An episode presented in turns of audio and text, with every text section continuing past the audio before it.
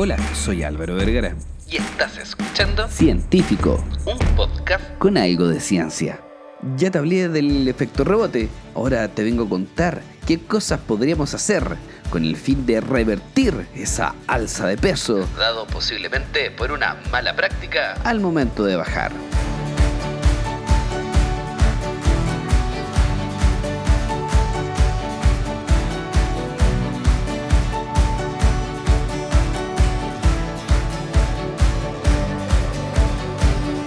Dentro de las cosas que tenemos que entender sobre el efecto rebote es que tenemos que bajar de forma paulatina y controlada, ya que lamentablemente si buscamos bajar de peso de manera muy rápida, vamos a caer nuevamente en este efecto compensatorio que nos va a llevar a subir de peso nuevamente. Saca calculadora, que esto te va a servir.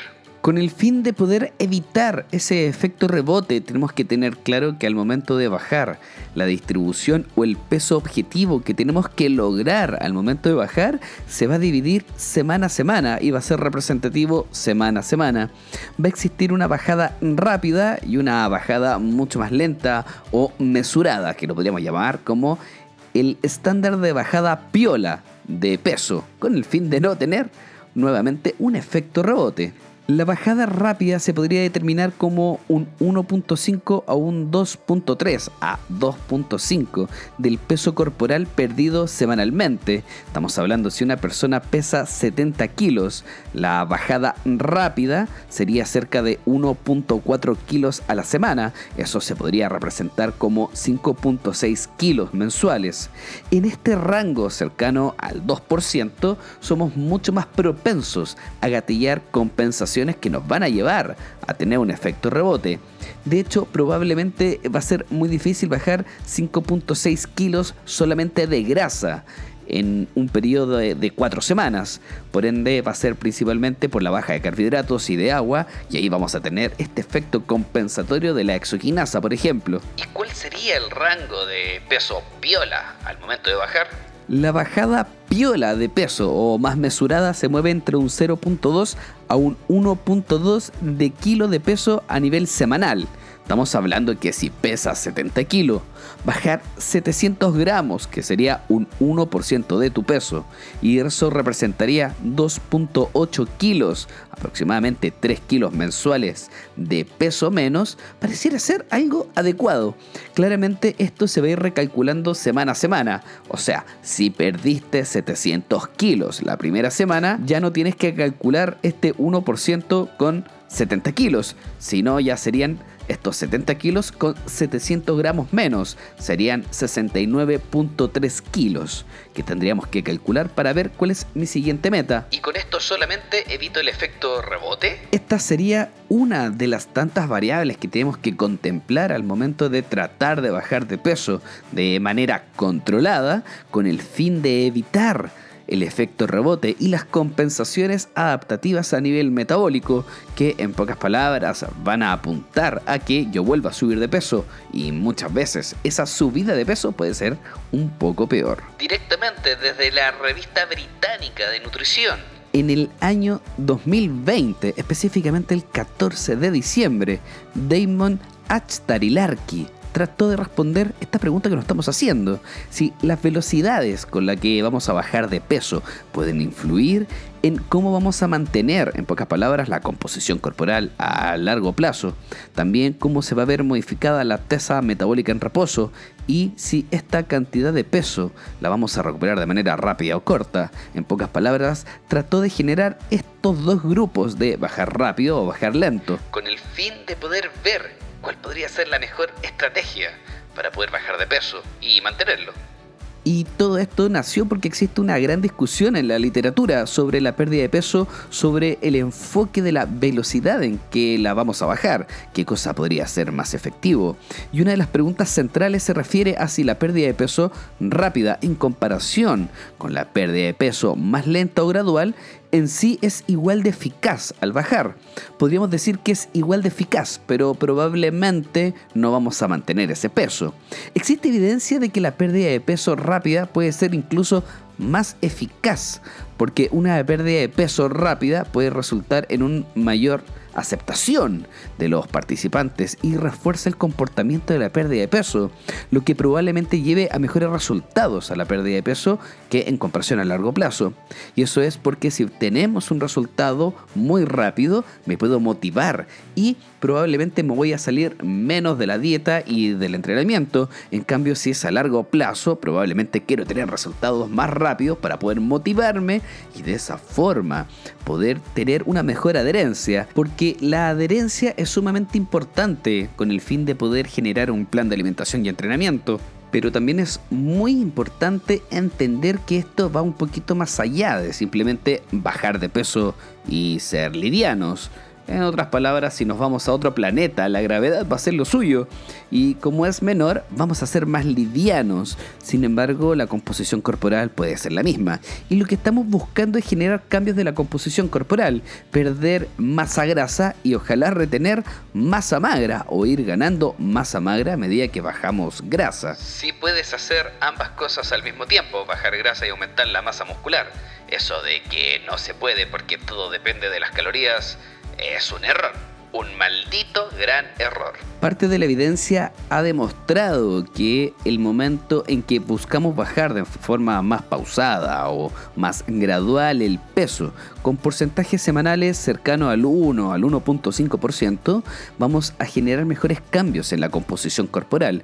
O sea, vamos a ir en busca de mejorar la masa muscular y bajar la grasa al mismo tiempo. Y de esa forma vamos a poder tener el cambio de peso. En cambio, una baja rápida de peso probablemente va a sacrificar bastante masa muscular. También va a ser significado de pérdida de glucógeno a nivel muscular y agua.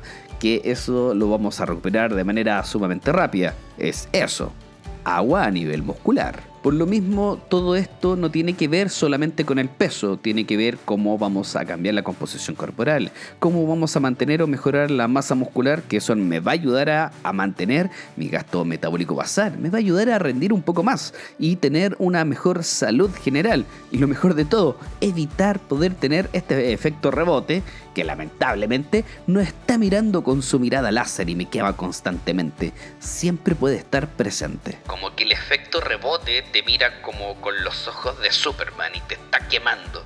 Siempre está presente mirándote. Maldita sea. Muy bien, el estudio de Damon Ashtar y Larky del año 2020 fue una revisión sistemática y un metaanálisis, una técnica estadística en busca de generar la mejor compilación de estudios que buscaban esto, la comparación entre bajar rápido y bajar lento, generar la mejor discriminación, evaluación del sesgo y metodología, Con el fin de buscar un resultado global que pudiera responder esta pregunta. Luego de una búsqueda sumamente profunda lograron llegar a siete estudios clínicos aleatorizados que examinaron los efectos de la pérdida de peso gradual y rápida en adultos con sobrepeso y obesidad. En el contexto de la pérdida de peso similar entre grupos, el estudio examinó las diferencias entre la masa grasa, la masa libre de grasa, el porcentaje de grasa corporal, la tasa metabólica, el peso corporal, el IMC, la circunferencia de cintura, la circunferencia de cadera y la comparación de ambas. Eh, Realmente hicieron un estudio increíble. Un aplauso. ¿Cuál fue el resultado de, de todo esto? Luego de todo el análisis, la pérdida de peso gradual tendió a conducir a mejores resultados en la composición corporal en comparación a la pérdida de peso rápida.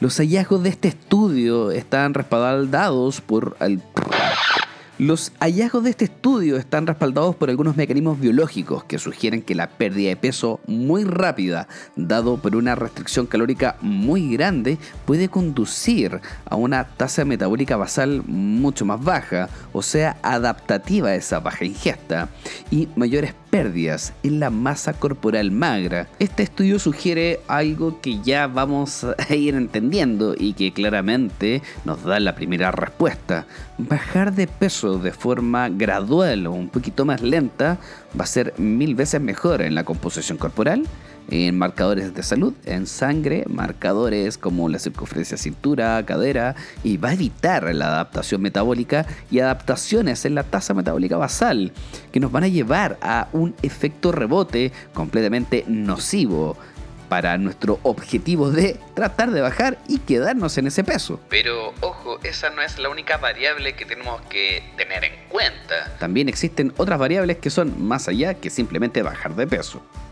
Ocasionalmente el aumento de peso o el efecto rebote tiene día y hora y uno podría saber en qué momento esto se empezó a frenar y empezamos a subir. Tiene que ver con la inclusión de algunos alimentos que probablemente no estamos consumiendo de manera adecuada y siempre cae el palo sobre los hidratos de carbono.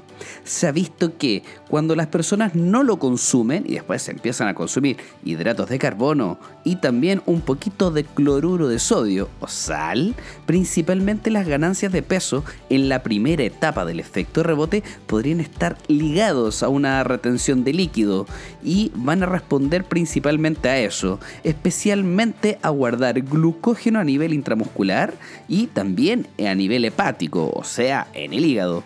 De hecho, tú puedes agotar esas reservas de glucógeno en los días previos a alguna comida y vas a evitar subir de peso.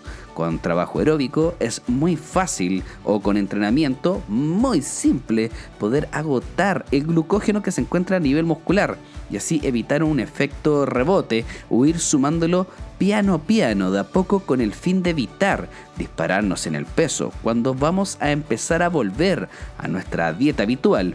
Netamente porque no puedes vivir toda la vida en restricción, tenemos que ir volviendo paulatinamente a los números idóneos con el fin de poder bajar de peso. Y evitar caer en una dieta restrictiva por toda la vida y estar con el miedo del efecto rebote. El efecto rebote que vamos a ver muchas veces se da, como había dicho antes, en un momento específico y en una hora específica. Puede ser un fin de semana que nos pusimos a comer, Navidad, cumpleaños, Año Nuevo, fiestas patrias, etc. Que comimos un poquito más, subimos un poco y esa subida hizo en pocas palabras la activación de algunas adaptaciones. Que nos llevan a los primeros pasos de retención de peso glucógeno líquido a nivel muscular que nos van a hacer pesar más y vernos claramente mucho más hinchaditos. Si estás con la alimentación guiada por un profesional, no te preocupes, probablemente esa alimentación no siempre va a ir a la baja, tiene que ir con movimientos ondulatorios de todos los nutrientes para apuntar el objetivo y evitar estas compensaciones. Sin embargo, si te estás planificando tú mismo, que es sumamente válido, puedes también evitar caer en estas compensaciones metabólicas que nos van a llevar a dispararnos. Simplemente tenemos que entender cómo funciona el músculo. Podemos agotar el glucógeno entrenando antes de comer algunas cosas. De esa forma vamos a ir controlando el llenado y el vaciado de glucógeno y agua a nivel muscular. Eso sí, no te mates entrenando porque vamos a caer en el otro lado de la balanza. Gatillando nuevamente otras expresiones adaptativas del efecto rebote. Por eso tenemos que ser sumamente conscientes de lo que estamos consumiendo y tratar de apuntar al punto de equilibrio en lo que serían los gramos y la distribución de algunas calorías. Existen algunos aspectos base que nos van a ayudar a poder mejorar un poquito la masa muscular. Si es que estás pensando en bajar de peso, te podría recomendar una ingesta entre 2 a 2.6 gramos de proteína por cada kilo de peso. Para eso tienes que saber exactamente qué estás consumiendo y en qué cantidad. Cuando lo tengas claro, tienes que ver cuánto estás consumiendo. Un ejemplo, si estás consumiendo 1.5, no tienes que saltarte de forma directa a los 2 gramos de proteína. Puedes ir de forma paulatina escalando, generando un cambio en tu alimentación cada 3-4 semanas. Por ende, hoy en día estás con 1.5. La próxima semana puedes partir con 1.8. Las dos semanas después 1.9 hasta llegar a 2 y te puedes quedar ahí y tener un excelente resultado. Luego de eso tienes que entender cómo vamos a generar la distribución de los otros nutrientes como los hidratos de carbono y las grasas. Los hidratos de carbono se podrían dividir en cuatro estándares energéticos. Te podemos entender que la cantidad mínima a consumir sería un gramo por cada kilo de peso, que es bastante poco. Luego de eso tenemos distribuciones porcentuales basados en el BCT, que es las calorías totales al día. Tus calorías pueden tener una distribución porcentual bastante válida. No es todo se tiene que sacar con gramos por kilo de peso y muchas veces más entretenido sacarlos por porcentaje. De esa forma podríamos también tener entre un 20 a un 25% de hidratos de carbono como una cantidad baja. Una cantidad media se determina entre el 26 y el 45% de hidratos de carbono de tus calorías. Y podríamos hablar de media alta cuando hablamos del 46% hacia arriba. De hecho, cuando hablamos de las grasas, el límite bajo que queríamos consumir es 0.5 gramos de grasa por cada kilo de peso. Luego de eso viene una distribución baja, que tendría un tope máximo del 35-30% y la media iría del 36 hacia arriba. Podríamos tener una dieta más rica en grasas, en hidratos de carbono y todo depende de nuestros gustos, pero también tenemos que entender que las cantidades de proteína son sumamente importantes para poder preservar la masa muscular. Algunos estudios han determinado que consumir entre 2.2 a 3.3 gramos de proteína por cada kilo de peso al día es lo ideal. Pareciera ser una cantidad brutal, muy grande de proteínas, pero pareciera ser lejos uno de los elementos que más nos va a saciar, ayudar a la masa muscular y además de eso, preservar todo el músculo que queremos mantener. Tampoco queremos bajar de peso y ser como Peter Languila, ¿o no? A medida que vamos generando cambios en la alimentación, probablemente nos va a dar un poco de hambre, porque vamos a distribuir en otros momentos, con otras cantidades. Dejar de lado algunas veces los atracones que también nos van a apuntar a este efecto rebote. Por eso tenemos que preocuparnos mucho de la saciedad, en donde entra en juego la fibra y el agua. Los alimentos llenos de fibra y agua de baja densidad calórica favorecen la regulación del apetito. El simple hecho de comer una ensalada al comienzo una comida puede reducir la ingesta calórica en toda la comida. Esto va a evitar que después tengamos hambre por un vaciamiento gástrico muy rápido y evitar también algunos atracones que nos van a llevar también a tener un efecto rebote. Ahora también tenemos que entender cómo funcionan los nutrientes. Cuando comemos hidratos de carbono, tu cuerpo puede, en un orden de prioridad, utilizarlos como fuente de energía o almacenarlos como glucógeno utilizarlos como fuente de calor o como última opción convertirlos en grasa, que pareciera ser la opción más alejada que existe. El cuerpo de por sí no va a generar grasa desde los hidratos de carbono o de las proteínas. Lo único que quiere hacer el cuerpo con los hidratos de carbono es usarlos como una fuente de energía, ya que podemos romperlos de manera muy fácil. Por lo mismo, si comes en exceso hidratos de carbono como tu principal fuente de calorías, es posible que el exceso no se traduzca en un aumento de grasa, sino en un aumento de peso y una mayor retención de líquido. Pero cuando consumes proteínas, tu cuerpo puede, en orden de prioridad, utilizarlas para la síntesis de proteína a nivel muscular y muchos otros propósitos metabólicos. Quemarlas para obtener energía es muy extraño o convertirlas en glucosa o en grasa. De hecho, el proceso de convertir todo en hidratos de carbono se llama gluconeogénesis. La formación de glucosa desde otros sustratos pareciera ser el resultado biológico menos utilizado por parte del cuerpo. No era resultado, lo que quería decir era el proceso biológico, pero eso, eh, espero que se entienda.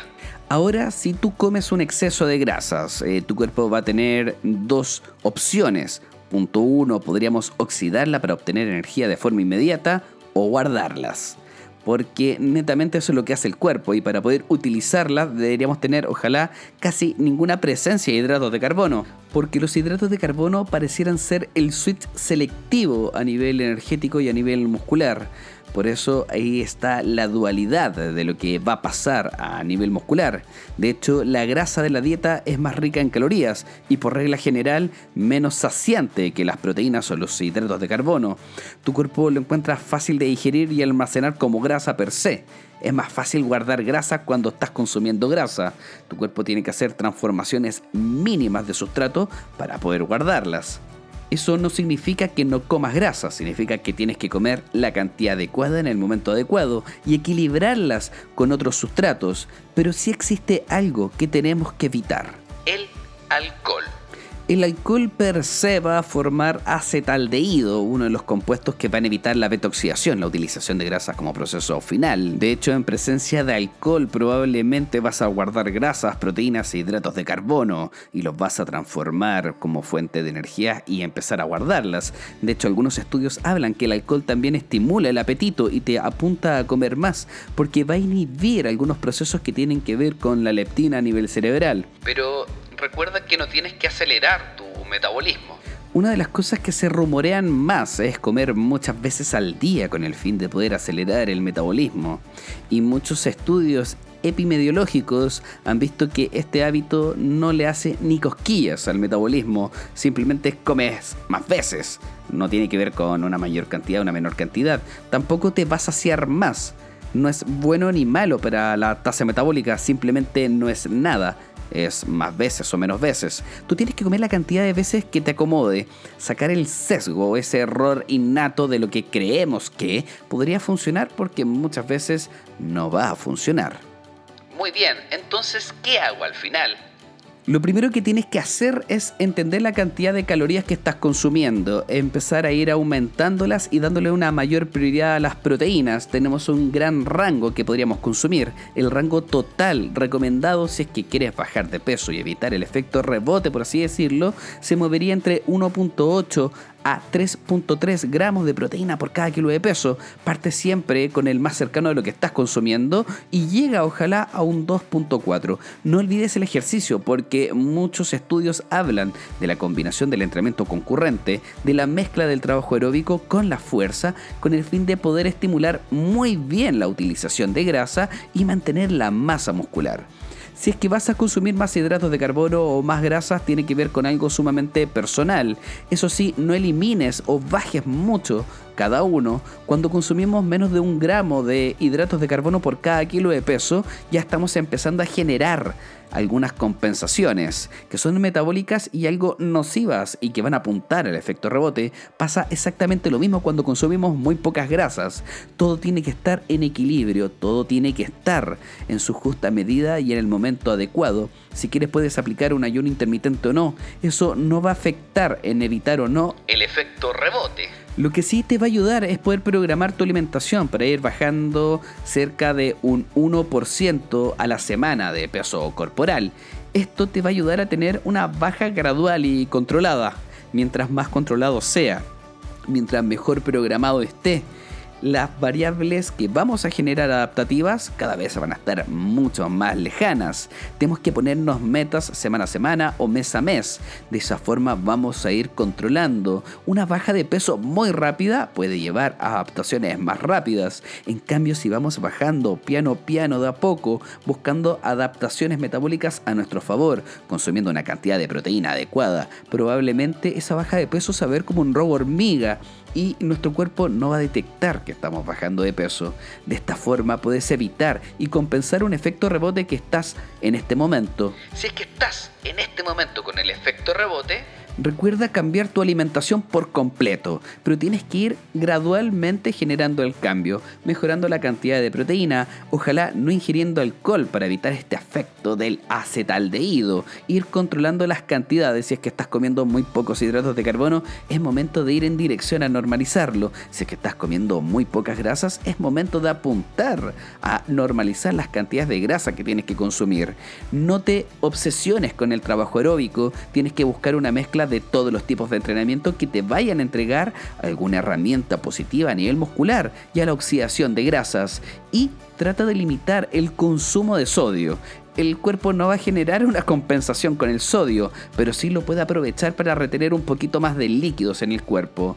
Eso sí, no te deshidrates, no dejes de tomar líquido, toma aproximadamente un cc por cada caloría que estás consumiendo. De esa forma vamos a tener la cantidad de líquido mínima, aunque perfectamente podríamos consumir 1.5 cc de agua o de líquidos por cada caloría que estamos consumiendo.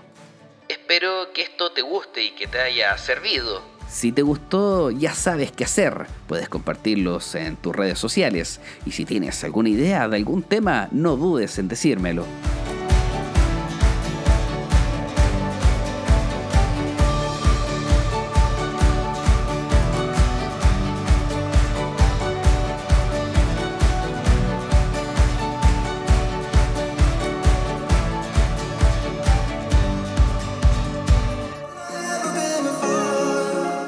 Buscando un suplemento que te ayude a cumplir tus objetivos? Déjame contarte que Fit40 lo hizo nuevamente, creando a Move, un suplemento que combina los compuestos bioactivos del café y de la Aristotelia chilensis, o más conocido como el maqui. Este suplemento único te da el empujón necesario para partir en las mañanas y la energía necesaria para poder entrenar y además de eso, desde el Maki, una increíble cantidad de polifenoles para poder proteger tu cuerpo y potenciar tu objetivo. Este suplemento lo puedes encontrar en fit40.cl, pero eso no es todo. Si agregas el código científico, como se llama este podcast, podrás tener un descuento sobre él. No te lo pierdas.